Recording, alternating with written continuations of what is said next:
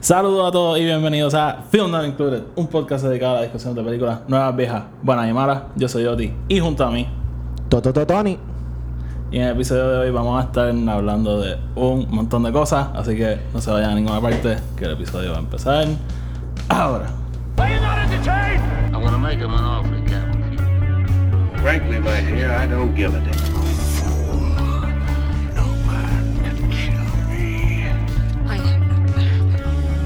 Your destiny.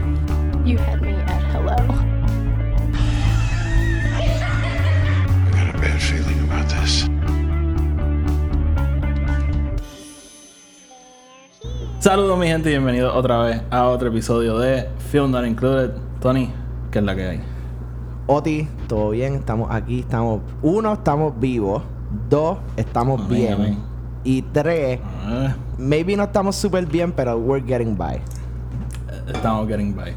Este, antes de continuar, vamos a presentar a un invitado que tenemos en el día de hoy, que se llama el señor. ¿Cómo quieres que te digamos? Sosa está bien. Aprovechale el Berti está súper bien. Charlie Alberti. El señor Charlie Alberti. Que es la que hay. I mean, Hola. eh, eh, no vamos a tener repercusiones legales con eso. Como que, ¿y si, y, y si Charlie nos llama?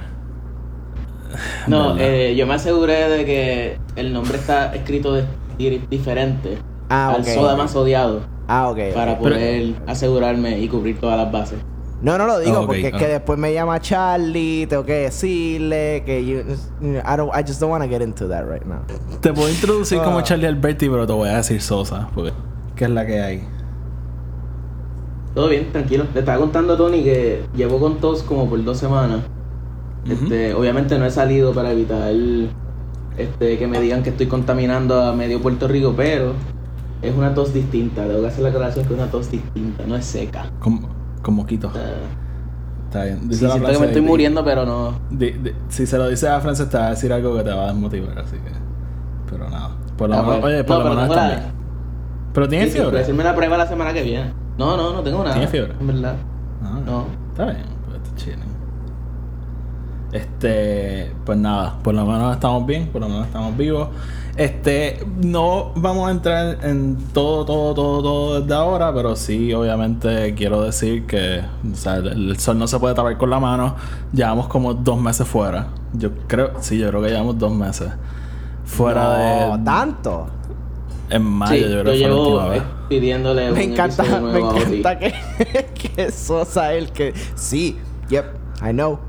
Sí, been el, there. el- el- el pro- el problema de traer a Sosa es que al hacerlo parte del podcast eh, perdemos mitad de nuestra audiencia, así que, pero, pero nada, ya yo sigue ahí. pero, ya pero sigue ahí. ganamos, ganamos como a tres o cuatro personas más. ¿Cuánta, ¿Cuánta gente hay en tu familia? Cuatro, tres, cuatro, cuatro personas más.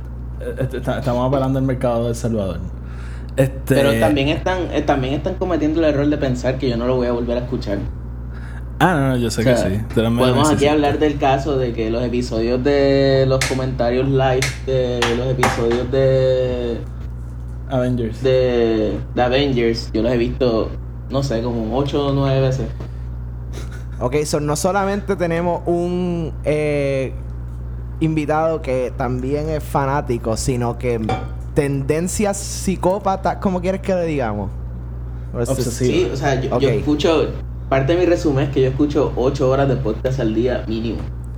Ve, yo tuve que quitar eso del mío porque quería poner que yo gané una vez una competencia de natación en tercer grado, so como que I had to Y, make ya the se estaba pasando una página. Sí, sí, sí, tenía I had que, to make the tenía que quitar algo. Tenía que quitar Yeah. algo. Este, ok, so. Y, y para aclarar, Sosa no solamente escucha el podcast, Sosa es mi pana hace como 10 años. So, ajá, tampoco es que. Y yo y yo lo tolero. que hicimos una rifa y cogimos a alguien random.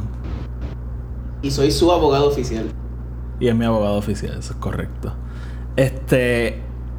Vamos a empezar como Y vamos a Oti mi contable. Ah, sí, sí, así mismo es. Este, vamos a empezar como siempre them. empezamos últimamente.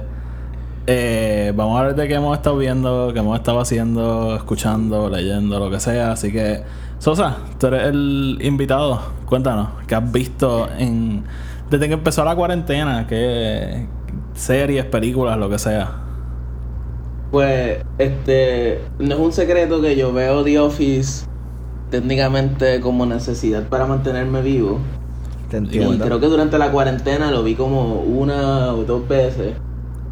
Después de eso quise revisitar. Yo soy fanático de revisitar series que ya yo he visto para poder volver a. Como que a ver cómo se sintió, qué me gusta ahora, qué no me gustó en aquel momento. Estoy revisitando House completo. Este, Voy ¿Dónde como la por el season viendo? 6 en Prime. Nice. Ah, nice. By the way, para los que lo están pensando, Sosa y yo no somos ningún tipo de relación. He's just my spiritual child.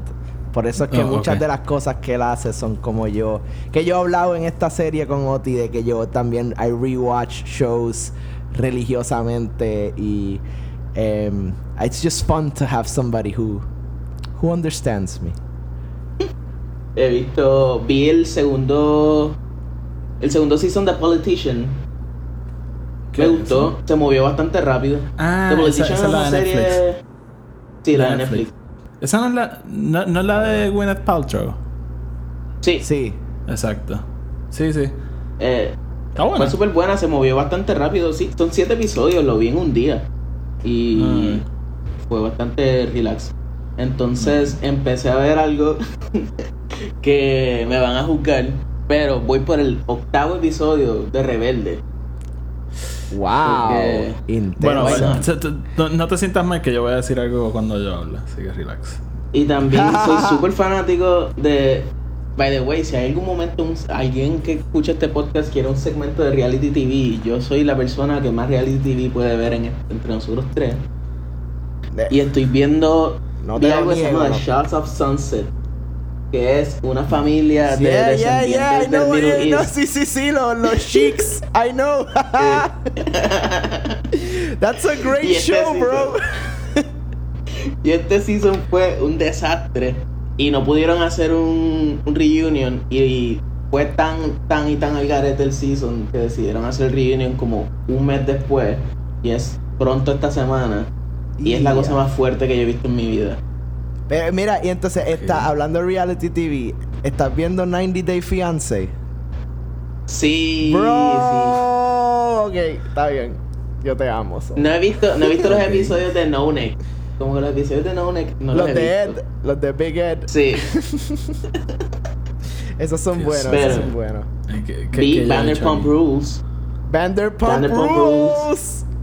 Es para Oti, para que estés más al tanto, Vanderpump Rules es esta gente que son unos bartenders y meseros de un restaurante en Los Ángeles Los Vanderpump. Y ajá, y técnicamente todos ellos simulan que trabajan como meseros porque ya todos son multimillonarios y no tienen necesidad de ser meseros. Sea, es Y- como si, es como si It's Always Sunny in Philadelphia fuese con, con gente así riquitilla, trust fund kids. Qué random. Y pues este season fue súper interesante porque salieron, obviamente durante el Black Lives Matter movement, salieron este personajes de esa de ese reality TV haciendo comentarios hace muchos años como pues que son un poco insensibles y si para no decir racistas del todo y los votaron. Sí, loco, Después de salió, como salió, ocho- ah, salieron unas fotos hasta de ellos en blackface. Oh, shit. Y son 8 a 9 años de gente grabándose siendo meseros y ahora qué van a hacer. Y todos acaban de comprar casas de millones de dólares. Diablo. Diablo. Pero sí, eso ha sido mi, mi cuarentena. Diablo. Ok. So, eh, Tony, ¿qué has visto desde la última vez que hablamos? Tienes que haber visto algo, Bueno. han pasado dos meses. Bueno, sí, por eso, sí, sí. Bueno, en este tiempo, además de estar en un eh, eh, spiritual journey, ¿verdad? De, de encontrarme a mí mismo, eh, Ajá. le, le- le estuve comentando a Oti que estuve peleando con otra... em, eh, tuve otro problema ético-moral en mi vida, que fue que luego de 26, 7 años de vida amando y viviendo por una serie que se llama Star Wars, em, poco a poco eh, me he ido integrando a este otro universo que se llama Star Trek. Em, Y Oti y yo ya hemos hablado en esta serie de nuestro amor por las películas de J.J. Abrams y cómo nos gustan, cómo son eh, cómo fueron esta manera, ¿no? De integrar tanta historia y tanto lore en el pasado a una generación nueva. Y pues me, me intrigó, ¿no? El querer ver lo que, lo que ha sido. Eh, y ya yo le había dado el chance hace un tiempo a la serie original y nunca, nunca me mató, nunca me capturó, so decidí hacerlo con Next Generation. Eh, mucha gente eh, conoce esta serie por ser pues, el, el American eh, upbringing de Patrick Stewart, ¿no? Que lo trajo al, al Hollywood scene. Em.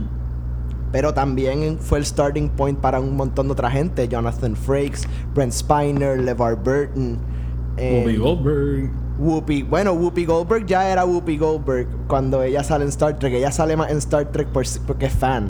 Sí, actually, pero Whoopi en el Goldberg se primer- convierte en Whoopi Goldberg con, con Ghost. Sí, sí, sí, sí. True, I get it. Pero she was already a, a name. Sí, Em, sí, sí. In fact, en el primer sí, cuando eh, sale toda esta de esto de que va a salir una nueva serie de Star Trek, en, para el primer season, ella llamó para, para querer salir y, y la gente en Star Trek pensó que era un chiste, como que no le cogieron la llamada. Por eso es que ella sale del season 2 en adelante.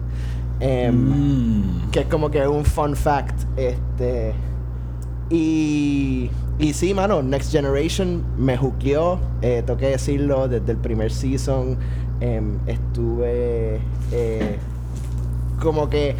eh, algo tenía que ver la cuarentena, ¿no? Y maybe mi estado de ánimo en ese momento, que era bien secluded, ¿no? Yo estuve, estuve encerrado un tiempito. Y sí, mano, honestamente, un show espectacular, no solamente en, en la evolución de, de lo que fue la serie, tiene siete seasons, pero en Ujú. character development, en, you know, eh, la interacción entre los personajes, el crecimiento de los personajes, just el- un montón de temas que se tocan dentro del show, race, genocide, este, murder, como que tantas cosas que, que algo que Gene Roddenberry quería hacer desde el principio con el show original. Em, y, mano, me juzgué bien brutal. Este, lo otro que estoy viendo, rewatching, es Big Bang Theory, que este, ahora que está en HBO Max es más accesible, ¿no? En, streaming.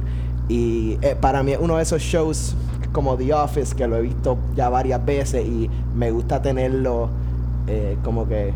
Y, even si no, no le estoy prestando tanta atención. Em, y qué más esto. Ah, hablando de reality TV, eh, estoy viendo random episodes aquí y allá de Hell's Kitchen o Kitchen Nightmares, que tú sabes que yo soy un fan. Sí, sí, sí. Yo lo vi, yo lo vi justo después de que tú lo dijiste en un episodio de, de- del podcast y me senté a verlo y vi, creo que vi todos los episodios que están disponibles en... Ah, yo te en texté, yo Prime- te en- texté el Prime de... están los uncensored. Yo Sí, te, text- yo te texté el del bakery. Fati. Eh, Amy's, Amy's Bakery. Bakery. Qué Sí, locura. cabrón, ese es uno de los episodios más al garete en la historia. Yo creo que ese es el peor. Sí, for lo sure. curioso yo con ese show. Bueno, ellos no lo Este, yo acaban, siempre- ellos se van. Sí, sí, sí. Sí, y yo siempre chequeo qué pasó con esos restaurantes en Google después de ver el episodio. Casi Casi, todos todos, están creo que todos quiebran. Sí. Sí. Mira, pues yo que he estado viendo. Está, ah, estaba, he estado viendo The Office por cuarta vez desde marzo. Y ya. Eh, sí, Ferencia y yo esta semana descubrimos Queer Eye y estamos obsesivamente Yes, jugueados, Queen. obsesivamente jugueado, en verdad. Está. Y, y, y, y lo más que me. Yo no la quería ver porque a mí en verdad no me gustan los, los reality shows que no son de cocina. Como que a mí en verdad no me. no, algo que me llama la atención. Pero Frances, la que, Frances estaba entre ver eso y el documental de Jeffrey Epstein.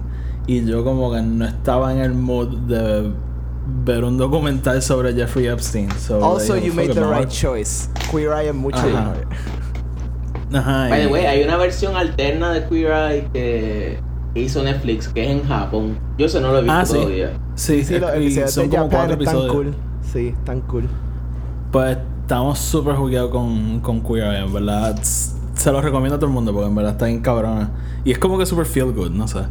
Sí, Eh, es un feel good, es un feel good show. Em, Sí. Y eh, Que de hecho, Eh, que- Esther, y yo también hemos estado viendo otros episodios de eso, como que intermix con Great British Baking Show, que a nosotros nos encanta y Mm, somos fanáticos Great Brit- sí, desde está forever. Sí. está Ah, wow, también se me olvidó decirles que estoy viendo una serie que, que ahora cogió fama en Puerto Rico porque Zac Efron vino a Puerto Rico y nadie se enteró. La de Zac. Efron. Ah, la, la estás viendo la, La de de Zac Zac Efron? Efron. Está cool. Sí, está, está interesante, está cool, está bueno para verlo y quedarte dormido como en el minuto 30 y despertar el día siguiente. Ah, ok. Ah, pues. No sé, mano, bueno. es que yo, yo a veces, a veces a mí me molesta, no es que no me guste Zac Efron, ni, ni crea que es una buena persona, ni nada de eso. Y Yo soy fan de Zac Efron, Con todo yo lo que está haciendo. No, yo, por eso, eso es lo que estoy diciendo yo también. No es que no lo sea. Es que no me gusta cuando le damos una plataforma a gente así que al final del día como que no es, no es que está haciendo un cambio gigante, ¿tú me entiendes?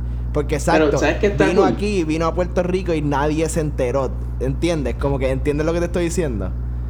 Sí, Como que pero l- hay, hay una visión bastante refreshing de, de, de, esa- de, eso- de ese mini documental que es que no, no lo hacen ver como que Zac Efron es el icono de esto. No, yo lo sé, yo, y he visto un par de episodios y como que y, y está intrigante. Lo que no me gusta es el que como que he's not really doing anything. Eso es lo que no me gusta.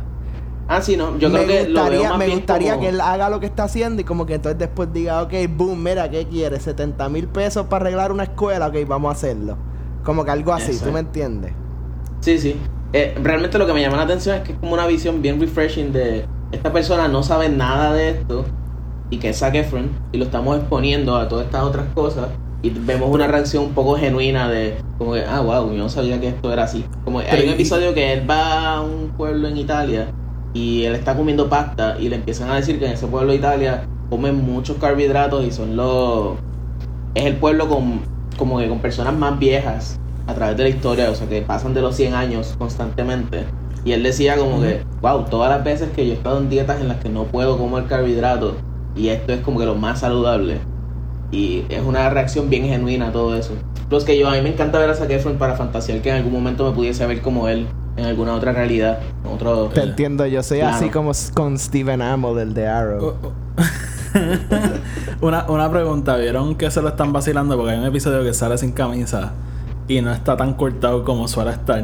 Y se la estaban Sí, montando de que tiene el dad bod. Cabrón, ojalá yo tuviese ese dad bod. Ojalá. Te entiendo, te entiendo. Este, Pero ah, Sosa, hablando, que- hablando de. Sorry, mala mía. hab- Hablando de eso que estaba diciendo Sosa, hay un show que entonces yo creo que te gustaría si te gusta reality TV. Y hablando de The Office y el, la gran mente que nos trajo The Office, Ricky Gervais, eh, An Idiot Abroad. Que es Ricky Gervais, Steven Merchant y un pana de ellos que se llama Carl eh, Stevenson, Phillipson, una cosa así. Y básicamente Ricky Gervais y Steven Merchant, que son los conocidos, mandan a Carl, que es el pana, mandan a Carl, like, a lugares random en el mundo, como que le pagan all expenses paid, un viaje, vete tú. Y aprende de la cultura de esa gente, aprende de qué ellos están haciendo. Y en verdad, Carl se llama An Idiot Abroad porque Carl es como que medio morón, como que no, eh, he's not very worldly. Él, él como que no sabe mucho y, como que medio awkward. So, en verdad es cómico porque es él tratando de get by en un lugar como Perú o Brasil o, o egipcio. Y entonces eh, Steven Merchant y Ricky Gervais como que riéndose de que lo mandaron a, a un lugar bien al garete.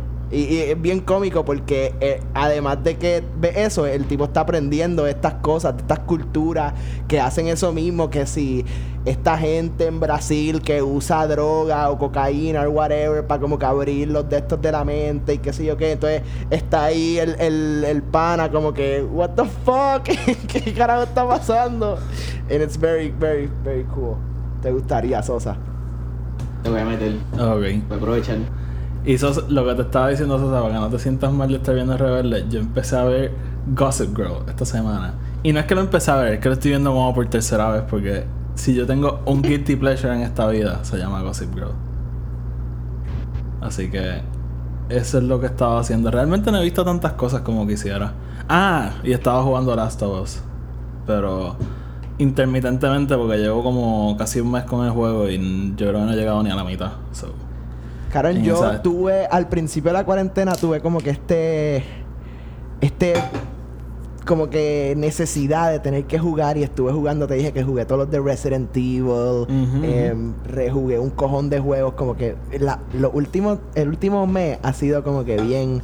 Como que no tengo ganas de jugar nada. Eh, lo único que estoy jugando. Y es porque kind of me entretiene y es la primera vez que yo creo que I delve into algo así. Y en parte porque soy un fucking nerd. eh, Star Trek Online, que es como literalmente como todos estos online MMOs, whatever que tú juegas. Like, yo nunca he sido de jugar esos juegos. Y en verdad está cool, está porque you just you just wanna get more ships, get more people, build an army básicamente. Em, y le están metiendo dos o tres como que ahorita a eso, pero that's it, claro, no estoy jugando nada, no tengo, no me motiva, no sé por qué. No sé, yo. Me- yo necesito Last mucho. of Us, obviamente, porque Estaba, leyendo mucho. Y no sé. comics Eh. o, o actually No, no, libros. Es que para el podcast de Star Wars, me, yo te lo dije que me, me aprobaron ciertos libros para reseña que tengo dos ahora mismo que salen en, mar- en agosto. So, se supone que tengo un review para cuando salgan. So, eso es lo que estaba haciendo. Y yo leo bien lento, así que me tomó bastante. Pero sí, eso es básicamente lo que estaba haciendo. Vamos entonces a entrar. Vamos a hablar de un montón de cosas. Eh, como llevamos casi dos meses fuera, básicamente esto va a ser un resumen de, lo, de las cosas así más grandes que, que han pasado. Y al final del episodio no se vayan porque tenemos varios anuncios de cosas que van a cambiar, cosas que van a venir, etcétera. Porque a- a- hemos estado ausentes, pero hemos estado pensando en cómo darle un poquito más de vida a este podcast, así que lo vamos a discutir al final. Pero vamos entonces a empezar. Eh, la primera noticia que tengo aquí. eh,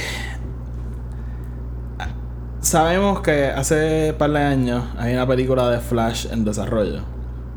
Y siempre Sure, se, sure, siempre, sure, siempre, siempre se ha especulado que la película va a ser una versión de Flashpoint que no tienen que haber leído los cómics para saber qué es, porque si son fans de la serie de Flash saben que es Flashpoint. Y Sosa sé que es fan, so confírmame eso si es verdad o no es verdad. Sí, lo, lo, yo no tenía idea de que era Flashpoint hasta que lo vi en, en la Hasta serie. Fue hace Ok, par so- de años que salió todo. Sí, pues si alguien no sabe, Flashpoint es básicamente un- una serie de cómics que Flash vuelve al pasado a salvar a su mamá y cuando regresa al, al presente eh, descojonó todo. So, básicamente Ok, eso es lo que ok, ok, ok, sure, sure. That's not what happens, pero está bien. Eh, Eso sí es lo que pasa. No, actually. Barry pero- Allen se levanta en el universo porque el que va al pasado es fucking Eobard Thawne Ujú. y salva a la mamá. Ok. También hay una versión de Flashpoint en la que se Read emborracha y agarra por el book. cuello a una fanática y la tira al piso. Qué cabrón. vamos a hablar de eso ahora. Vamos a hablar de eso ahora. Qué cabrón. that's so, that's so hilarious. Este. Pero so- sí, actually Eobard Thawne el que salva a la mamá para crear el Flashpoint Paradox y que Y Flash Barry después, tiene, Flash después tiene que ir para el pasado y matar a su mamá básicamente. Anyways, pues volviendo. Sabíamos que la película iba a ser una versión de esto porque sabemos que Warner Brothers quiere revivir ese universo y quieren cambiar unas cosas, pero yo creo que ellos mismos no saben qué quieren hacer. Este, so, pero eh, eh, eso siempre ha sido como que la premisa de la película de Flash. Y tuvimos confirmación hace como un mes de que. eh, yo me acuerdo que el, el día antes salió que Jeffrey Dean Morgan iba a ser Batman en esa película. Porque él fue Thomas Wayne en, en Batman vs. Superman y. Y, Y dime, y dime que eso no es perfect casting. Ah, no, no, no, está cabrón. Está súper cabrón. Para el, el. Porque el Thomas Wayne Batman de Flashpoint es como que, like, así mismo. Ajá, es, eh, literalmente.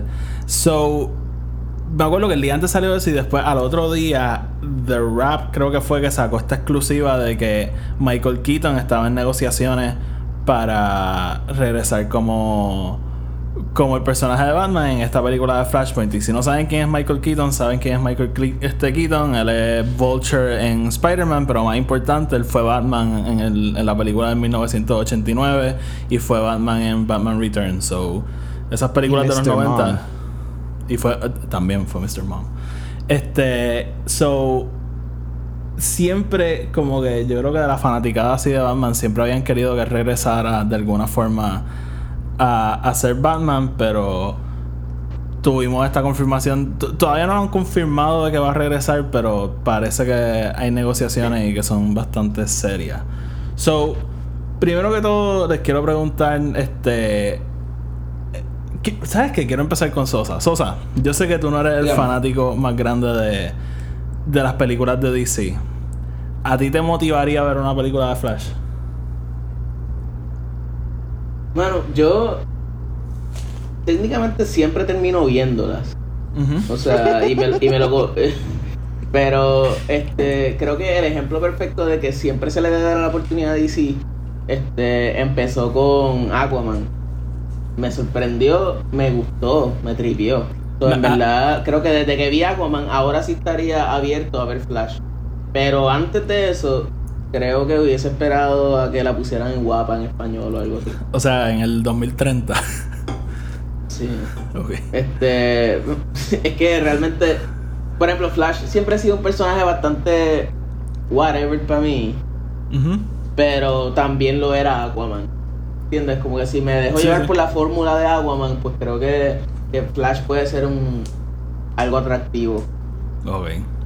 Y, La y cosa te es que, eh, Ajá. sorry, eh, eh, No, es bien cierto que definitivamente esos dos eh, dos personajes como que tuvieron tan tuvieron tanto tiempo en el foreground de eh, digo en el background de lo que fue el DC Universe, sino en, en base a la muerte de Barry Allen en Crisis en los 80, 85 fue, ¿verdad?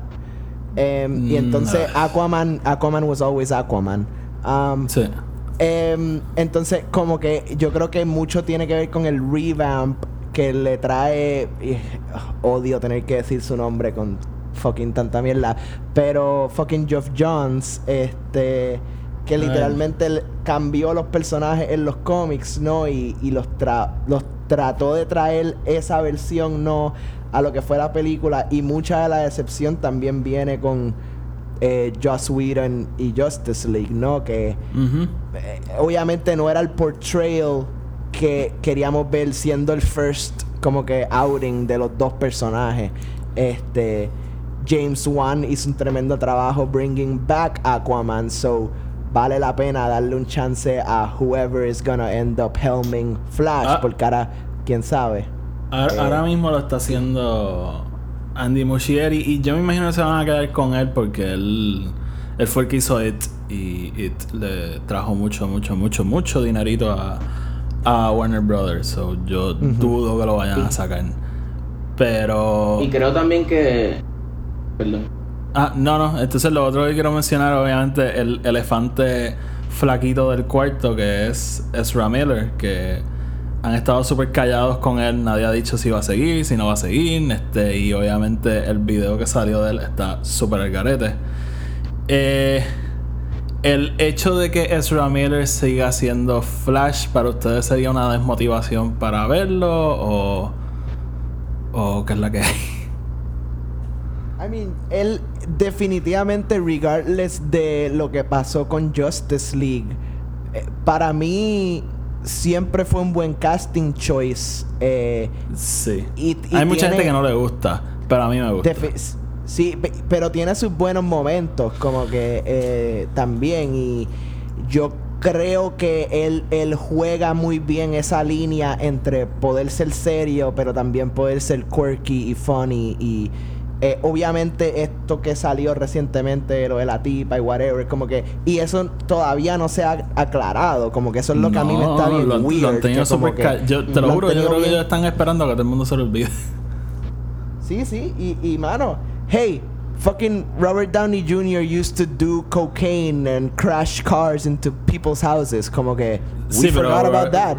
It Robert took a while. Fine, fine. Okay, des- fine. Not the best 10 años. comparison. Está bien. It's not the best comparison. No tienes que encojonarte, Oti. But that's what I'm trying to say. If we can forget about Robert No, Downey no, no. Jr., Yo, we yo- can yo forget estoy, de- about. Yo estoy, yo estoy de acuerdo contigo que puede haber un proceso de, de redención y, y- y de perdón, pero sin tu Okay, solución. maybe lo sí, que sí. Ezra Miller tiene que hacer es hacer blackface y salir en una película about Vietnam. Then, hey, I'm all for No, it. no, pero a, a- a lo que voy es que tiene que pedir perdón porque la- como que lo que ha hecho es mantenerlo callado y, y ya. El, el, el primer paso, acknowledge it, creo. Si, esperas a que la gente se lo olvide y después sale él siendo Flash, te estás arriesgando a que explote cuando ya la película O, está hecha. o, o sacan la película en los cines y suddenly hay una escena dentro de la película que es eso mismo. Drunk Barry Allen hitting a punching a woman in the face. Ese video y todo el mundo, holy shit, esto era un teaser. And none of us knew it. Yo me acuerdo que cuando salió, como que empezaron a decir que eso era como que de una película y que lo estaban usando como que para trash him, pero no, no era de ninguna película. Este, so. Pero también en, cuanto a la pregunta que estaba haciendo de si afectaría o motivaría que él sea el Flash, pues para alguien que no sabe nada como yo y que se me olvidan las caras, yo pienso que él todavía no es el representativo de lo que es Flash. Por ejemplo, No. si tú me cambias a Superman, como que yo me doy cuenta. Tú me cambias a Aquaman, obviamente me doy cuenta porque la única persona que parece un Aquaman es fucking el hawaiano este. Jason Momoa. Este... Eh, Que habla con los em, caballos. I mean, cualquiera de los Hemsworth could easily play him. Sí, yo estoy de acuerdo. No, pero em, está interesante que dice eso porque una de las cosas que, que claramente estamos viendo es que eh, eh, eh, eh, la pandemia paralizó el proceso de producción. So, todos sabemos que eh, desde la última película que salió del DCU, que es Shazam, ha habido Diablo. un re- reshuffle No, intenso. Birds of ¿no? Prey. Birds of Prey fue la última. Birds of Prey, ok, fine, Birds of Prey. Tremenda, tremenda. Inclusive, Sí. en- antes de Birds of Prey y después de Birds of Prey, hubo bastante reshuffling dentro de lo que es Warner Brothers. Y todavía lo lo están sabemos, haciendo. we know it. Y todavía está pasando. Y esta pandemia claramente lo está diciendo. Y, y tienen esta película en The Bank que Wonder Woman que, que sabemos que está y va a salir y todo eso y no va a cambiar. No es como que de momento va a salir y no va a ser Gal Gadot Wonder Woman. Um, That's just impossible. Massive reshoots. Pero Sí. eh, realmente lo más que a mí me molesta es que no hay aclaración de what is the universe. Porque si tú me Mm, no. dices, si sale Wonder Woman 84 y, y después te me dicen, ok, de aquí en adelante it's another DC universe, pues fine, do whatever you want. Pero si sale Wonder Woman 84 and they double down en que no, Gal Gadot es Wonder Woman and she's always gonna be Wonder Woman or hasta que, you know, she can't do it or whatever, pues then you kind of have to double down en los otros también y tienes que decir, ok, Jason Momoa, ok, eh, Ezra Miller, whatever. Y lo de Ben Affleck, Batman, whatever, who gives a shit, nobody cares anymore. Em, sabemos que eh, Henry Cavill está abierto y dispuesto a Man of Steel 2 y cabrón, sabemos que en algún momento la van a tener que hacer O sea, quieran o no solo porque... aguanta eso porque no lo tengo, pero vamos a hablar de eso porque para mí está medio garo lo que quieren hacer. Pero Ah, o- otra de las cosas es que no podemos, no podemos negar que el Zack Snyder Cut de Justice League cambia la cambia la dinámica completamente del futuro porque eh, abre un montón de puertas que no se tocaron en, en Joss Whedon. Em, Sí. So hay, No, hay tanto no, que puede pasar, mano. Porque Sí. y si en Wonder Woman 84 Patty Jenkins tiró ahí un subtle nod a algo que tenga repercusiones en Flash or whatever. Who knows? Who gives a shit? Pero you know what I mean? We don't know porque no ha salido. Se supone que supiéramos ya. Pero No sabemos. no, no sabemos. Ok. Eh, lo otro que quiero preguntarle, que va un poquito con mi teoría, el hecho de que traigan a Michael Keaton, o sea, alguien que fue Batman por dos películas y para muchos fanáticos el Batman definitivo, yo no concuerdo con eso, pero me pueden matar si quieren. Eh, eso para ustedes es motivación para decir como que pues la película tiene a Ezra, a Ezra Miller, pero coño, trajeron a Michael Keaton. Como que eso cambia algo, los motiva un poco. Para mí está cool. Para mí es como, como ver un easter egg. O como... Por eso a mí, a mí definitivamente me motiva. Pero yo creo que Warner Brothers pudiese aprender mucho de fucking Nolan. Y, y, y- y tratar de keep some things close to the vest también. Sí. Porque- todo liquea. Todo Mira, liquea. cabrón, yo todavía me acuerdo ver Interstellar en el cine y cuando salió Matt Damon que alme holy fuck what what Matt Me what the fuck is Matt Damon doing it? ¿Qué? Como que yo- eso yo- y, y- y una cosa estupidísima porque no es no no es que fucking era em, Mark Hamill o algo así como que ujú. it, it was Matt Damon. It- Matt Damon, it was, o sea, who, na- en ese momento era born, tú me entiendes. He wasn't tampoco eh, eh, el amante de todo el mundo, pero era Matt Damon. Y esa, e- eso, coño, eso sorprendió. Eso, eso fue una cosa bien cabrona de su parte. Sí, sí. Eh, yo, y, yo me acuerdo de mi reacción. y Yo mano, también. Yo estaba contigo, de hecho. Sí. ¿por qué, ver- por qué no aprender de eso y, y- y- y- y empujar a la gente y mano y decirle, ah, no, no, no, whatever, esto va a ser Flashpoint, pero no sabemos qué va a pasar. Como que Puñeta, o, va, o- o va a o- salir. o- O, o por lo menos ponlo en el último trailer. Ponlo como que un super not pequeñito, como que pon el logo viejo, pon el Porque batimóvil, créeme, algo. créeme que si Opening Week es una mierda, la segunda semana va a estar repleta, porque cuando todo el mundo se entere que sale Michael Keaton, ya to- todo el mundo va a querer ir al cine a verla. Aunque Sí, sí. Opening Week sea el Opening Week más basura que una película ha tenido. ¿Tú, tú te imaginas que sea algo como Rise of Skywalker, que decían que iba a salir Matt Smith, el, el de Doctor Who, y todo el mundo va a salir Matt Smith y nunca salió.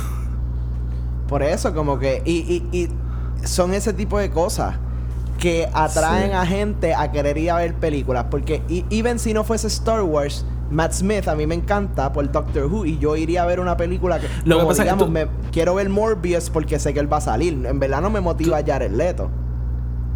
Ah, exacto. Aunque- a, mí, me- a mí me motivó, aunque- a mí me motivó Morbius, exacto, cuando lo cuando vi a Michael Keaton al final como, como Vulture. Eh, pero tú sabes que, Tony, Pushback, yo creo que esto está hecho para gente como mi papá. también, Porque mi, papá no tiene ningún tipo de interés en Flash. Ahora, en el momento que yo le diga que va a salir Michael Keaton como Batman, va a querer, el día- va a querer ir, ir el día que sale la película. Pero, o sea, te lo garantizo. Claro, claro. Sí, no, a, ve- a veces funciona tú, tú mencionarlo. a- me acuerdo como que el ejemplo perfecto de, de todo esto es como cuando en las series de DC, de CW, este, te tiraban el anuncio de que Flash se iba a unir con Arrow y de repente metieron también a Supergirl. Supergirl. Literalmente yo yo me acuerdo que la primera vez que lo hicieron yo vi todo el primer season de Supergirl para poder enterarme de por qué demonios ella estaba volviendo estaba entrando a estas series. So I think it actually works. Pero también pierde, tienes que entonces sopesar qué es lo que tú quieres y el elemento de sorpresa que, que claramente lo que dice Tony yo creo que tiene mucha razón que es como Sí. que la segunda semana hubiese explotado Es como... versus tú atraer el público de, de como que la gente que actually se vivió a Michael Keaton como Batman y quiere verlo ahí y- Es que eh, eh, es, como que esa dicotomía, porque para el fan hardcore que va a ver Flash día uno, no importa qué, pues es una sorpresa hija de puta. Pero a lo mejor alguien que no la quiera ver le dice eso y dice, ah, pues espérate, déjame ir a verla. Es como que esa. eh, no sé, ahí. eh, Diría que ellos sabrán lo que hacen, pero yo no sé si ellos saben lo que hacen. Vamos a movernos un poco, siguiendo como que en el universo de DC. Este. eh, Sabemos que Henry Cavill como Superman no lo han descartado, pero lo que se está hablando es que lo van a usar tipo Hulk en el MCU. Y lo que va a hacer es salir en otras películas y va a salir en las películas de, de Junte. ¿Esto les parece una buena, una buena idea? Espérate, repítete porque te cortaste un poquito ahí. Ah, me- sí, este que sabemos que Superman, el, el- el Superman de Henry Cavill, no lo han descartado de DC. Pero lo van a usar como, más como cameos, tipo Hulk en el MCU, que salen en las películas de otros personajes y salen en las películas de Junte, pero no tiene películas individuales. Y supuestamente por el momento eso es lo que está pensando hacer Warner Brothers. I mean, creo que algo que, que funcionaría y, y could be fun, pero eh, yo ¿Sabes qué es la cosa? Que a pesar de Man of Steel ser una muy buena película y, y, y hacernos, traernos este, por decirlo así, unique origin story que, you know, has its problems y whatever. Pero overall, it was a different storytelling de lo que estábamos acostumbrados. Superman ya tiene tanto lore y tanto behind it que entiendo el punto de como que no vamos a hacer otro solo movie, pues es como que what what other story can we tell? Em, pero a la misma vez hablando de películas de junte, entonces significa que what are we gonna do? Vamos a hacer una serie como que un Superman Batman como que best friends sort of Tú- tú- thing este tú sabes la contestación. Tú sabes la contestación. Ellos no saben todavía. ellos no saben. Pues yo creo que Metal, Superman- metal, metal. Ajá. Estaría cabrón. Yo creo que Superman y Batman este, son personajes bien pesados al estilo Iron Man. Que yo, por ejemplo, a veces siento que estamos viendo películas como Avengers o películas así de junte y llega un punto que parece una película más de Iron Man. Como que hay un punto en que yo no sé diferenciar si es Iron Man 3 o si es Avengers 2. Eh, Yo creo que el ejemplo perfecto ahí es Civil War, que técnicamente es Captain America 3, pero. Eh. Exacto. Ese tipo de, ese tipo de personajes, pues a mí me parece que es igual con Superman y, y, y Batman. So, pienso que en vez de tirarte otra película de Superman, tú utilizarlo en otras otras películas en las que tú puedes atraer también público a ellas. Como que, por ejemplo, si tú me dices que Aquaman se va a juntar con Superman porque van a ir a nadar con delfines espaciales, pues puede ser que me llame más la atención que tú, que no te trae para nada Aquaman, ir a ver una película más de Aquaman. Sí. O sea, Superman funciona como ese anzuelo para atraer más gente sí, a películas ah, que pues tal vez mi, no tengan ese...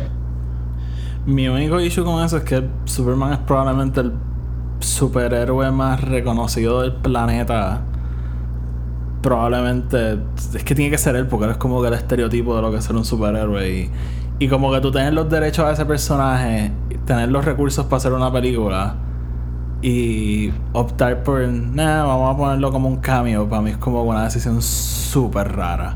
Porque, ah, por un lado, a mí me gusta porque entonces eso significa que abre paso a traer a lo mejor otros superhéroes de otros cómics que a lo mejor nadie conoce y, y, y- puedes construir un universo alrededor de eso. Y yo creo que ahí el, el universo de Marvel es el ejemplo perfecto porque ellos empezaron literalmente con los personajes que tenían derecho y poco a poco fueron adquiriendo para atrás para hacer otras cosas. Pero a la misma vez no entiendo cómo tú tienes a un personaje como Superman y no quieres hacer nada con él. No, también ellos tienen la seguridad de que ha funcionado. Shazam funcionó. Sí, pero no fue ni, no fue ni él. Sí, pero no fue él, exacto. No, no tu, ni siquiera tuvimos el cambio. Esa es la cosa. Como que. Eh, ¿Cómo te explico? Es como. Que de hecho, Oh. by the way, by the way, tú sabes, me. No lo cojan como una exclusiva ni una noticia ni nada, pero yo tengo una cuasi fuente que me estaba contando que originalmente iba a ser Henry Cavill en Shazam, pero con todo lo que estaba pasando en las negociaciones, eh, la gente como que dijo que no podía salir la cara de Henry Cavill, so por eso la cortaron y dejaron el cameo así. I don't buy that. Pero vamos a ver, vamos a ver. Lo que quiero decir es que Superman, eh, el único. Los únicos dos personajes con quien Superman tiene, digamos, body stories es Batman y Wonder Woman. Like, literalmente, like, en, en los cómics, por decirlo así. Like, Bueno, pero puede sa- hacer algo hay- Shazam también. Sí, sí, sure. Y, y está la película animada de Shazam, eh, Black Adam y Superman, que está bien cabrona. podemos llegar a eso, por cómo van las cosas. Pero even si quieres tratar de hacerlo más como que no quieres irte bien ah ok Superman y sus poderes mano hazte un fucking eh qué sé yo Superman pierde sus poderes cabrón es a classic storyline man Spider-Man 2, pero con Superman. exacto Sí. Ok, vamos a seguir moviéndonos para de cosas más. So, eh, esta semana anunciaron, o hace dos semanas, bueno, yo perdí noción de tiempo ya. Anunciaron una serie basada en el cómic Gotham Central, que es básicamente una serie de cómics sobre la policía en, básicamente Gotham Ajá, en Ciudad Gótica. Ajá, exacto. Eh, la serie va a ser creada por Terrence Winter, que es el creador de Boardwalk Empire, la serie de HBO, y va a ser producida por Matt Reeves, que es el director de la próxima película de Batman. Y todo esto es porque la serie se supone que va a estar directamente a la trilogía de- nueva de Batman. Eh, no han dicho como que todos los detalles de cómo es que va a funcionar. Sí sabemos que es como que una precuela a la, a la película de Batman. Y, que existe en el mismo universo, pero no sabemos como que cuán atrás en el tiempo es. Y supuestamente es como que como la policía de, de Ciudad Gótica fue de ser... Porque es, ¿verdad? Para los que no saben, Ciudad Gótica era como esta ciudad súper grande, súper poderosa, súper prominente y cayó como que en el crimen y todo se fue a la mierda. Eso es básicamente como que esa. Este. Ese arco de cómo Ciudad Gótica llega a lo que es en las películas. ¿Esto es algo que les llama la atención? ¿Les da igual? Bueno, yo, yo, te, yo te dije mi opinión. Yo te dije, uno, ¿sabes? Danos la película primero. ¿sabes? Déjanos ver el universo claro. y decirte que nos gusta antes de crearlo otra vez. Y lo otro es como que ya esta historia se contó. Coño, tuvimos cinco seasons de Gotham. Como que, what else? How, how, what other way can we tell it excepto con otros personajes? Y otros como que superhéroes. Y otros production values. Es como que... Que supuestamente Guys, el valor really? de producción va a ser alto, alto, alto, alto. Bueno, si, si, si, si va a ser básicamente, va a ser un HBO show, o sea, eso es lo que Sí. estamos diciendo. Sí. Sosa, Los- cuéntame tú. Uno, we don't support the police. Vamos, eh, Dos. eso es, lo- eso es algo que quiero llegar. Dos, pues para ver policías corriendo por ahí veo SBU, loco, o veo este CSI Miami, ¿entiendes? O sea, ¿Sabes lo que yo vería? Yo vería un Gotham set en el Watchmen Universe. Deberías ver Watchmen entonces, porque eso es básicamente lo que es. Yo lo sé, cabrón, por eso The- es que te estoy diciendo, ya se hizo. Ok. Pienso So- que deben ofrecernos algo nuevo. Si tú me lo vendes como la premisa de que es la policía de Gotham, pues yo te digo que tengo suficiente con ver las películas. Si tú quieres indagar más, pues ve Gotham. Y si quieres indagar más con un twist, pues ves Watchmen. ¿Por qué tengo que volver a ver el mismo plotline? Hay mi historia contada de una forma diferente, tal vez con menos colores grises en la pantalla. Ok. So, yo lo que. A mí, obviamente, me llama la atención porque el, el cómic de Gotham Central está cabrón. Como que está bien cabrón. Pero. Y, y obviamente algo de Batman que. O sea, decir que no lo voy a ver es mentira. Pero a la misma vez, como que cuando salió la noticia me quedé como que. Es, es el momento para anunciar una serie de policía ahora mismo. Este. eh, so. Lo, lo que estoy pensando. Y quisiera que esto sea porque si no es esto. O sea, no lo haga y ya. En la película de Batman sabemos que Gordon, que es el, el- básicamente el comisionado de, de la policía en, en- en el universo de Batman, lo va a estar haciendo Jeffrey Wright, que a diferencia de los cómics es un hombre negro. So, yo creo que puede haber una posibilidad de tú como que coger esta serie que en papeles de policía y tú darle como un giro y entonces a lo mejor tocar temas relevantes y, y hacerlo como que un poquito más allá de, de una serie de policías. Lo puedes hacer porque, o sea, básicamente puedes usar Ciudad Gótica y, y transformarlo en lo que es Estados Unidos hoy en día, que básicamente la- la- las ciudades en DC representan distintos sectores de los Estados Unidos. So, puedes coger como que una. Puedes coger esa historia y, contar algo relevante. Y, y, de esa forma, como que hacer la serie como que algo un poquito más que simplemente Gotham 2 o, o la serie que hemos visto mil veces. So, si hicieran eso, a mí me motivaría. Pero si la, si la empiezo a ver y es simplemente como que. Ah, policía, está el Joker en tal sitio. Ah, pues vamos para allá. Ah, lo cogimos. Ok, otro, A- otro a, mí, episodio. a mí Ah. lo que me gustaría es que te digan que, que, que te expliquen un contexto más allá de solamente el Gotham Central. Porque Gotham Central de por sí es un broad series, son par de Sí, volúmenes. sí. Pero me Sí. encantaría, digamos, si lo fuesen a hacer, eh, una de las maneras que me pudiesen juquear a mí es diciendo, ah, vamos a hacer esta película Gotham, em, como que pues va- van a salir algunos supervillanos, par de superhéroes, no va a salir Batman, em, you know, eh, pero entonces es set en No Man's Land, como que e- ese es el principio, pasa lo de No Man's Land, el terremoto, se como que se quedan ahí, como que entonces la serie es eso, ellos viviendo en No Man's Land, como eh, lo de las facciones, lo, y eso estaría bien hijo de puta. Inclusive si no lo quieres hacer tan grande, pues entonces busca otra cosa. Em, eh, nos vamos con la, ge- lo- la serie de New 52 y que sea eh, el mes después de que Joker hace lo de que he poisons the water supply y todo Ujú. Gotham está contaminado, pues los policías dealing con esa situación. No tienen que pelear con el Joker porque Batman está bregando con eso, pero tienen que bregar con la gente, con lo que está pasando, la crisis.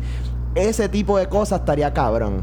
Que, que, no, que nos seteen dentro de un storyline más grande que solamente a police headquarters. Porque lo otro es que, y, Sosa me puede vaquear porque él ve Flash. Flash es eso, Flash es ellos en el police station bregando con los primeros seasons antes de que estén en Star Labs y tengan los fucking em, all the cool shit y sean un vigilante era básicamente dentro del police station en Star City ba- batallando contra los super villains y cómo van aprendiendo there's a black guy um, you know como que Pero it just feels qué so bueno que menciona, qué bueno que menciona Flash, porque precisamente me parece una idea como para hacerla en CW.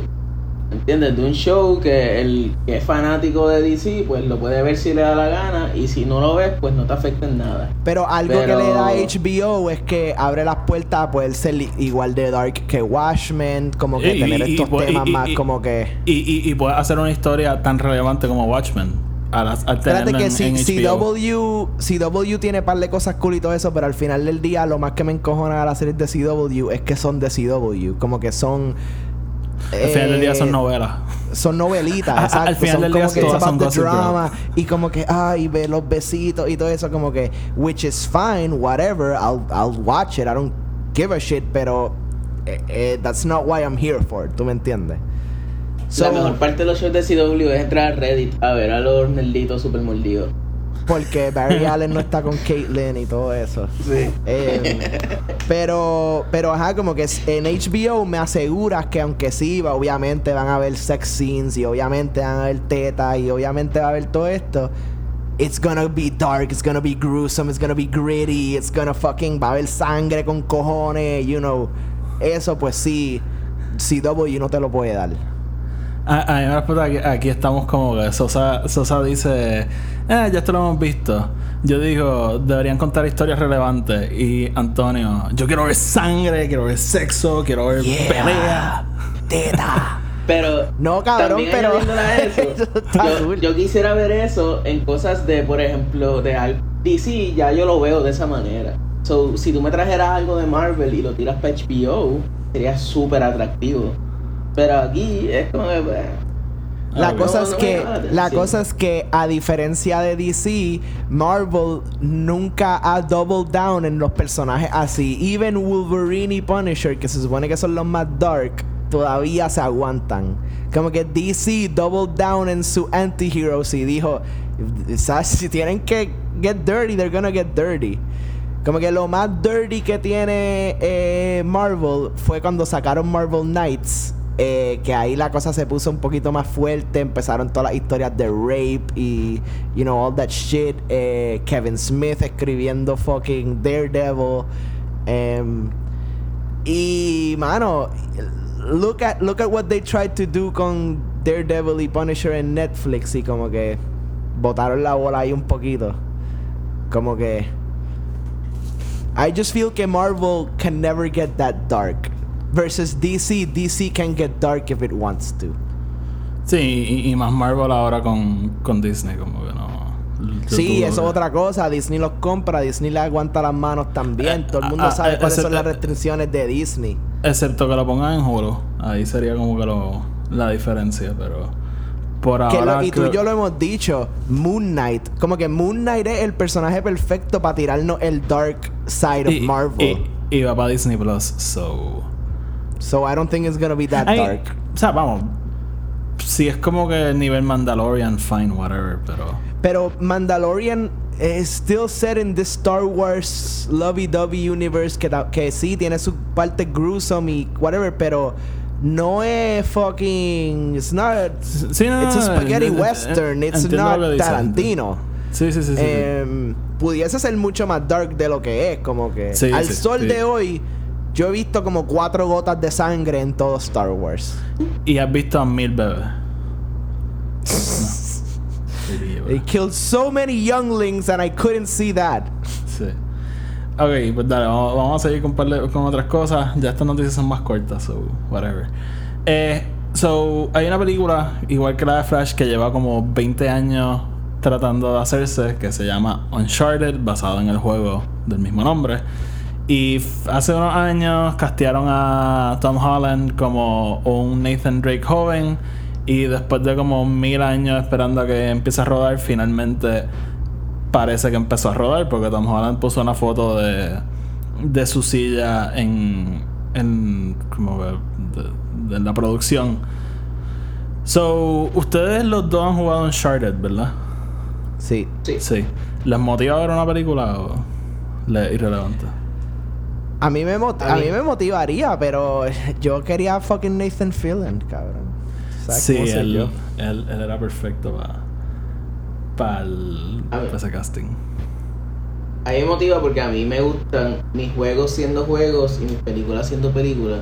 En el sentido de que yo soy el que cuando empieza los cuts, esto bien de película en los juegos, le empiezo a dar a la X o le Ah, doy start estás para ver si le puedo dar skip.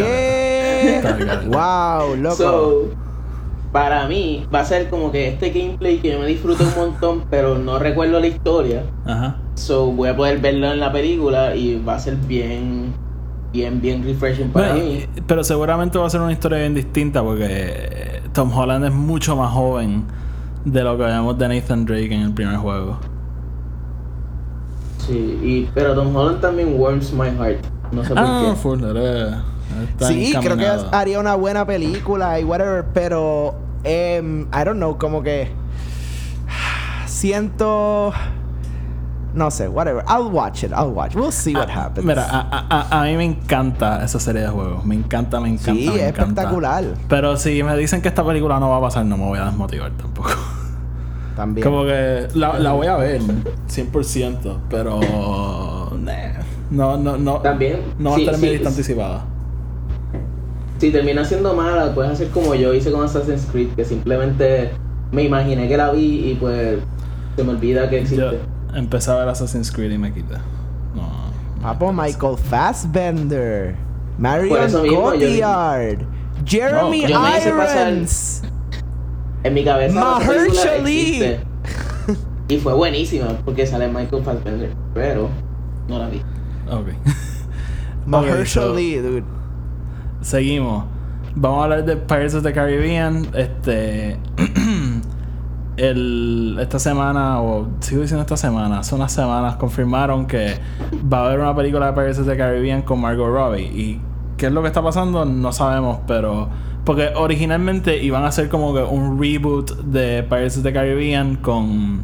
¿Cómo es que se llama la, la actriz de, de Nebula? Eh, By the ¿Qué- way, no es Mahershala es Michael Kenneth Williams. I'm sorry. Este. ¿cómo? Em, Kate, Kate Gillian es que se llama. ¿Qué? Kate Gillian es que se llama ella. Ella se llama La- Karen Gillian. Karen Gillian. Pues, sabíamos que venía una película de Pirates of the Caribbean con Karen Gillian, que era como que simplemente una serie nueva dentro del universo de Pirates of the Caribbean. No sabíamos si ataba directamente a la historia de Jack Sparrow, pero sabíamos que venía algo distinto. Pero entonces esta semana o la semana pasada, whatever, anunciaron una película de Margot Robbie este, eh, en el universo de Pirates of the Caribbean y que iba a atar directamente a las películas de, de Jack Sparrow. Sosa, tú eres fan de Pirates of the Caribbean, yo creo, ¿verdad? Sí. Sí, a, a mí, yo hace una semana, hace varios episodios lo mencioné en el podcast que a mí esa, esa serie me gustó un montón. Este, A mí me gusta hasta la, hasta, you know, up A mí me gustan las primeras tres. Más las recientes. primeras. Ajá, las primeras tres. That's it. That's it. That's it for me. Y puedo reconocer que la Sí, primera yo- es la única buena. ¿qué? La, la mejor es la segunda, pero está bien. Ajá, cabrón, Bill Nighy. Ok. Ajá, continúa, Sosa. Cuéntame. Este, O sea, yo, ¿Quieres- tú quieres yo traté de verlas en esta cuarentena, actually. Traté de ver las las las 5 y me quité después de la 3, obviamente. la Y- 5 es mejor que la 4, pero las 4 están y tan malas. Yo todavía no he Sí, visto las 5, actually. No, no las recuerdo. Literalmente las 4 y las 5 no las recuerdo. Pero Margot Robbie me parece una buena. Este. Yo, un buen Adición. fichaje para cualquier película. Literalmente Sí, para eh. cualquier película. Sí. Y, y creo que es un personaje que podría ir perfectamente en cualquiera de las facetas que se te puede imaginar en, en Pirates of the Caribbean. Puede terminar siendo la princesa que se convierte en, en pirata, como pasó en la primera serie. So, creo que va a estar súper buena. Eh, O la pirata que se convierte en princesa. Sí. Han dicho que, que va a salir Jack Sparrow. Si no- no? han dicho que va a atar a la historia de Jack Sparrow.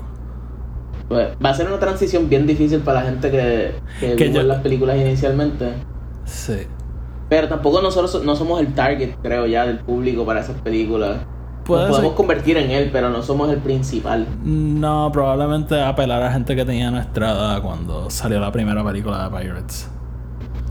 Pero lo otro Y- es que nos tienen que. Como algo que hace espectacular esas primeras es eh, todo el uso de los practicals, ¿no? Y de, de, de setearnos en un mundo lo más real posible. Y yo creo que si vuelven a eso, even siendo con Margot Robbie, even obviamente teniendo elementos de CGI que van a poner, em, eh, yo creo que eso sería algo que pudiese atraer ambos a nosotros como fanáticos previos y a una generación nueva like el el poder ver estos pirate ships en estos eh, real situations no Em, es, eso pudiese ser un big turning point dásela a Sí. George Y Miller Fíjate, el, el sería bueno, sería súper bueno, actually. El director de Mad Max, que- by the way. Tal vez, tal vez no fue ni siquiera a propósito, pero las películas aguantan bastante, como que no se ven. No, Este- se ven, que- por lo menos la 2 y la 3 se ven cabronas todavía. Y, y sí, no parte se, de la no se 1. ven como que claramente es de, de hace años. O sea, tú todavía, por ejemplo, si quieres get into esta nueva faceta de Versus the Caribbean, puedes verlas, aunque nunca las hayas visto. Si tú eres un nene de 10, 12 años y quieres empezar a verlas desde el sí, principio sí. para... they Sí, hold ¿no? up Para que no te extremely well. Sí, la, la, yo creo que la única que tiene CGI malo es la primera, porque es una película del 2002, yo creo. Pero la 2 y la 3 se ven cabronas todavía. Y yo la, igual que tú, Sosa, yo las estaba viendo hace, hace como dos o tres meses. Y todavía se ven súper, súper bien. Este, yo me motiva, sí, yo voy a ver cualquier cosa que diga Pirates of the Caribbean, aunque después me moleste y, y no me lo disfrute tanto, pero de que le doy la oportunidad, le doy la oportunidad. Este, Sosa, en este podcast hay una regla. Y yo sé que a ti no te gustan las películas de miedo, pero a Tony tampoco le gustaban. Pero si vas a pertenecer a este podcast, tienes que ver Halloween. Y uso eso como mi punto Sí. de partida para decir que anunciaron que la secuela de Halloween, que se llama Halloween Kills, la retrasaron un año, porque obviamente todo lo que está pasando de, del COVID. Pero nos dieron un trailer súper cortito. Este. Tengo un año para prepararme. Sí, y eh, es regla de este podcast, la tienes que ver. Eh, Sí. So, Tony, ¿te gustó el mini trailer? Sí, fue un, fue un tremendo teaser y yo creo que es, es una de esas cosas que sin, sin darte mu sin darte dándote nada te da mucho. Este como que Sí, sí, ya, just- ya, ya yo me estoy imaginando. Ya yo me estoy imaginando una secuencia al principio de los bomberos entrando Claro, y Michael claro. Myers matándolos con la casa en fuego. sí o algo así. Este. It sets the tone para todo lo que va a y, pasar. y, y- y lo que me gustó también es que, obviamente, por lo que vimos, la película va a empezar justamente donde se acabó la anterior. Y va a seguir el tema del trauma que trajo la película anterior.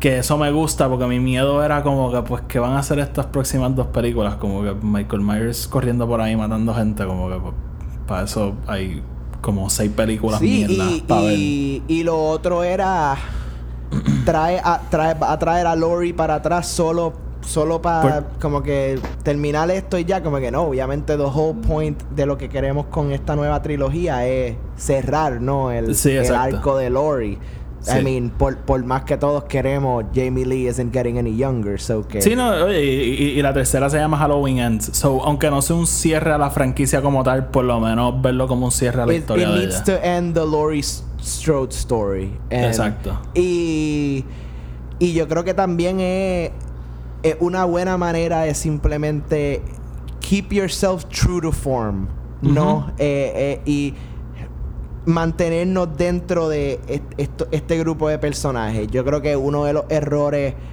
que hacen muchas series, eh, y yo no puedo hablar de por sí de Halloween específicamente, porque no he visto todas las de Halloween, em, pero digamos series como las de Friday o las de Nightmare, eso es que expanden demasiado a, a abrirla too much to the universe y se pierde mucho de la esencia de lo que eh, es no la historia, los personajes. Eh, Lo que hace para mí Halloween 1 en 1978 tan em, por, por no usar otra palabra bella es que it all revolves around these characters, this town and and this house, no Sí. these people. Sí, sí. Eh, que eh, eh, un poco mágico, ¿no? Es tú poder decir, ok, aquí es donde nos quedamos. Like, this is it. This is where we tell our story. We don't need to be anywhere else. No tenemos que estar moviéndonos para acá, yéndonos muy lejos ni nada. Porque esto es suficiente. Sí, sí, el Halloween la primera es una película súper pequeña. Uno, en cuanto a dinero y dos, en cuanto a su, su alcance. Una película súper contained en estos este lugar es bien pequeño. Eh, y, mano, yo estoy súper motivado. Como que a mí est- esta serie me gusta un montón. So, y, y la, la del año pasado a mí me encantó. y- oye, eh, tenemos episodios discutiéndola, so pueden ir para allá a escuchar. Antes de irnos con nuestra última noticia, entre comillas, este quiero mencionar, porque si- siempre hablamos de DC, el Marvel casi nunca tiene muchas noticias. Este, eh, se- este- esta semana se cumplieron 20 años de la película de X-Men. Eh, una película que yo pienso que está súper underrated porque obviamente en, en una era de Avengers y eso como que pues se, se pierde obviamente una película de hace 20 años. Eh, les quiero preguntar así generalmente qué piensan de la serie de X-Men y, y que me digan su película favorita desde X-Men hace 20 años a Dark Phoenix que, que cerró todo el año pasado. So, Tony. So- Sosa, no quiero que Sosa, Ah, pues nuestro invitado, está haciendo nuestra última noticia, tenga ahí. Pues yo, película favorita creo que puede ser. mm, así como que viniendo del tope de mi cabeza, First Class Ok. fue como. Y, First pa- Class que by the way, aquí se pueden incluir las Deadpool, Logan, Wolverine, whatever. Como que. Ah, wow, Pues, soy eh, to- fanático de Deadpool. Pero Todo, todo empezó aquí. So. Soy bien, bien fanático de Deadpool. Pero First Class creo que fue el punto y aparte de las películas. O sea, este, después de First Class es que te puedo decir que me, Sí me que- encantó, me encantaron las películas. Y. Anyways, yo era bien fanático de la serie esta de los 90. Que está en Disney Plus. De- La animada. Sí, la Está animada, cabrona. súper, súper, súper buena. Y. Pero sí, yo creo que First Class, este, creo que tenía los elementos que perfectos para llamarme la atención, eh, tocando los temas de, de la Alemania nazi, este, trayendo a Michael Fassbender como Magneto. Me gustó un montón. Ok. Este, Tony, dime tú, ¿qué es la que hay Yo- contigo de esta franquicia?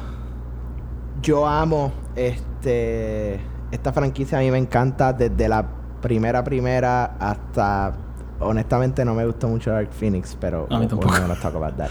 Em, pero me encanta la serie en general y creo que es una serie muy buena. Tú sabes que yo, yo tengo mis, mis propios problemas con Brian Singer, ¿no? Por todo lo que está saliendo de él y como que todavía... I don't know, like I've always... Siempre he sentido que él ha sido una persona weird. Eh, Sí. Todos sabemos lo que pasó con Bohemian Rhapsody. Este... Like... Pero fuera de eso, hay que darle que he did set up this amazing universe Sí. y nos dio dos películas espectaculares con X-Men 1 y X-Men 2. Eh, y para hablarte de mi película favorita, que también es de él, eh, es Days of Futures Past. Que es uno, uno de mis storylines de X-Men favoritos of all time. Y dos, para mí creo que es, es una de las mejores eh, adaptaciones que se han hecho de cómics. Como que, eh, eh, que coge una historia y, y la hace bien en la, la película sin cambiarla mucho, sin tampoco Lo, lo dañarla. también que- es como cogió los, los elementos de las películas anteriores y los integró a la Claro. historia. Claro, y, y- y honestamente para mí esa película es espectacular. Yo te, te hablé de lo del el Rogue Cut que salió. Sí, este y hay, para mí es una película que yo puedo ver over and over again. En este podcast reconocemos la existencia de X-Men The Last Stand y de The Wolverine 2013. Reconocemos la La existencia, reconocemos. pero no necesariamente aceptamos a la gente que le guste. No, no, tripeando, no, en verdad, coño, hay que, o sea, y por, por más mala que sea, Wolverine te trata de dar este origin story, you know, y, y la, la caga pal, pero hey, sin él no tendríamos a Ryan Reynolds como Eso es Deadpool. cierto, eso es Em, cierto. y, lo otro es la stand, la- a pesar de tener sus issues, también tiene unas secuencias bien cabronas. Este, el, el- the whole storyline de Magneto, como que, como que teniendo su final. Este, Kelsey Grammer como The Beast, hello. Ujú. Em, Sí, pero no you son know, it has good shit. It No has son good shit. No son películas. Este, em, por mi lado, a mí, ya lo dije, a mí esta franquicia me, me gusta un montón. Eh, si, yo siempre lo digo, si no hubiese X-Men las primeras tres, o por lo menos las primeras dos, no habría Avengers y no habría MCU. Y lo digo literalmente porque estas fueron las primeras películas que Kevin Feige, que quien, es quien corre el MCU, fueron las, las primeras películas que él produjo. So, básicamente aquí empieza su carrera y yo creo que establecieron el... Bueno, hay que, hay que darle que también un empuje a Sam Raimi y su trilogía de Spider-Man que... Viste, pero eso, que, lo, eh, eh, eh, eso- eso lo hablamos cuando hablemos de Spider-Man algún día. No lo sé, pero que quiero decir que esas dos, esas dos series, sin esas dos series no tendríamos como que... sí, Si no. Sam- porque si Sam Raimi no hubiese hecho Spider-Man y nada más hubiésemos tenido a Brian Singer's X-Men, como que... Sí, y, y la, la- la realidad es que el- eh, yo, yo pienso que la, la serie de X-Men estableció el, el esquema para hacer películas de muchos superhéroes, pero la serie Y de Spider-Man monetariamente fue la que dijo como que mira, las películas de superhéroes tienen un mercado. Porque la, primera hecho, película de Spider-Man fue la película más grande en su momento. Y las películas se estaban grabando a la misma vez y uno de los mejores deleted scenes slash gag reels que hay en los special features de la primera película es o sea, la escena que ellos están llegan al Statue of Liberty y como que entran que el personaje de Cyclops se quedó atrás y el que entra es Tobey Maguire Ajá. como Spider-Man. ¿En serio? Eh, sí, sí, como que y, y al- es un tiro que como que está mucho, ellos hablan de eso porque las cámaras cortan rápido cuando él se va a quitar la máscara y como que nunca te enseñan a Tobey Maguire, pero después ellos hablan en los special features que ellos, est- ellos estaban grabando en un set como que más abajo y Toby viene como que a joder con ellos. Sí, todas estas películas se graban una al lado de la otra. Y como Este, que básicamente ellos entran y entra Toby vestido de Spider-Man, como que, wait, this isn't where I'm supposed to be. Como que y, y sale Wolverine riéndose, Famke Jensen, eh, fucking Halle Berry. It's like una escena bien cool, como que a mí siempre me hace reír. Sí, qué bueno que me dices estas cosas. Yo nunca escucho de estas cosas hasta que tú me las dices. Porque no ves los y- special features, cabrón. y de, de esta franquicia, mano, si me tuviese que ir por la serie general, estaría entre X-Men 2 y Days of Future Past, pero, eh, mano, a mí Logan me, me. Fue de esas películas que. Que la siento que fue más que una película. Para mí estuvo ahí al nivel de. de Dark Knight y, y eso, so, voy a decir Logan, porque a mí esa película me, me gusta demasiado. Eh, Espectacular. bueno, antes de irnos, vamos a hablar un poquito de qué hemos estado haciendo y qué queremos hacer con el podcast. Eh, yo creo que lo primero, pues, obviamente tenemos a, a Charlie Alberti aquí hoy con nosotros y él va a estar. Eh, ¿Cómo fue que tú me lo dijiste? Como un correspondiente, Sosa. No, soy el corresponsal. Corresponsal. Oficial. Ajá, él va a estar saliendo. Este. Como Steve Carell en el Daily Show. Exact, exactamente. Él va a estar de vez en cuando, va a estar aquí con nosotros. Eh, queríamos buscar una forma de, de cambiar la dinámica un poco. Este, y, y reconociendo que Tony y yo a veces nos vamos en viaje hablando de cosas a lo mejor bien técnicas y, y bien profundas dentro de lo que es el cine, que a lo mejor la persona común como que realmente no entiende o no conoce bien. Queríamos traer a alguien como Sosa que, que conoce de cine, le encantan las películas, pero que a lo mejor no está como que tan metido en todo y le puede traer ese balance a las conversaciones y, y mantenernos a nosotros un poquito más eh, o sea, dentro del mainstream, digamos, o sea, que, que las conversaciones no se conviertan en esta cosa súper rebuscada ni nada. So, estamos contentos de tenerte. Obviamente, tú eres mi pana hace un montón de tiempo. so, y llevas pidiéndome salir en el podcast desde que empezamos, así que ya. ya And era I hora. find you tolerable. Exactamente. Eh, ¿Qué más vamos a estar haciendo? Ah, yo creo que ya lo puedo decir porque ya Tony me dijo que sí. Eh, vamos- Dilo, dilo. vamos a estar haciendo una serie dentro de Film Not Included que se llama Un día en la oficina. Va a ser una serie de 10 episodios y vamos a estar discutiendo The Office. Porque como todos dijimos al principio, todos somos fans de la serie. Yo la veo constantemente, so por lo menos sacarle algo a, a todo esto. Qué sé yo, yo creo que podemos empezarla como en una o dos semanas. Y nada, los, los mantendremos al tanto con eso, pero un día en la oficina es una serie que vamos a estar haciendo.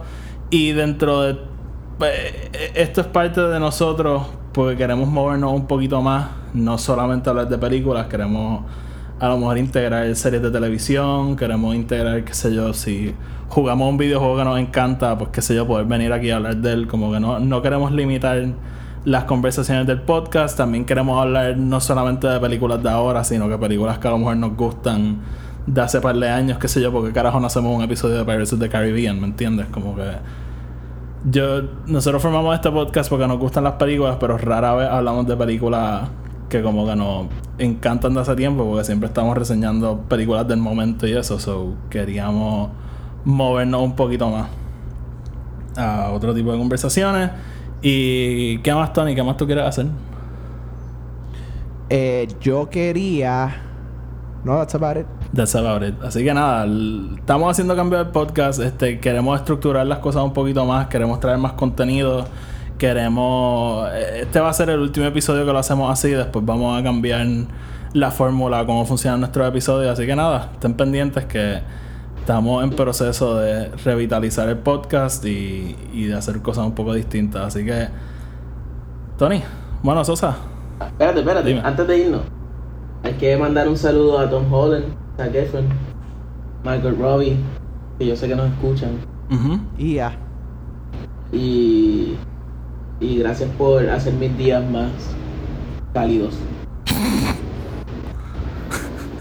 Ok. He, he tried. Hay que Ajá. dárselo. Tony. Yo quiero darle un saludo a mi pana Fern que está fighting Corona. You got Ya- this, bro. You got this. él. Just drink that beer. Ya, ya hablé con él. Me dijo que está bien, though. Yeah, he's fine. No le Sí. pasa nada. Está bien. Pero nada, Corillo, gracias por estar con nosotros. Recuerden, estamos en Facebook, estamos en Instagram, estamos en Twitter.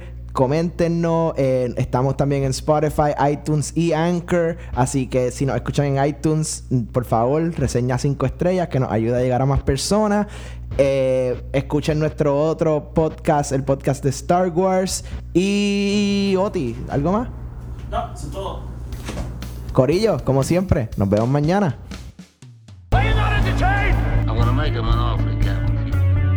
Frankly, my dear, I don't give a damn.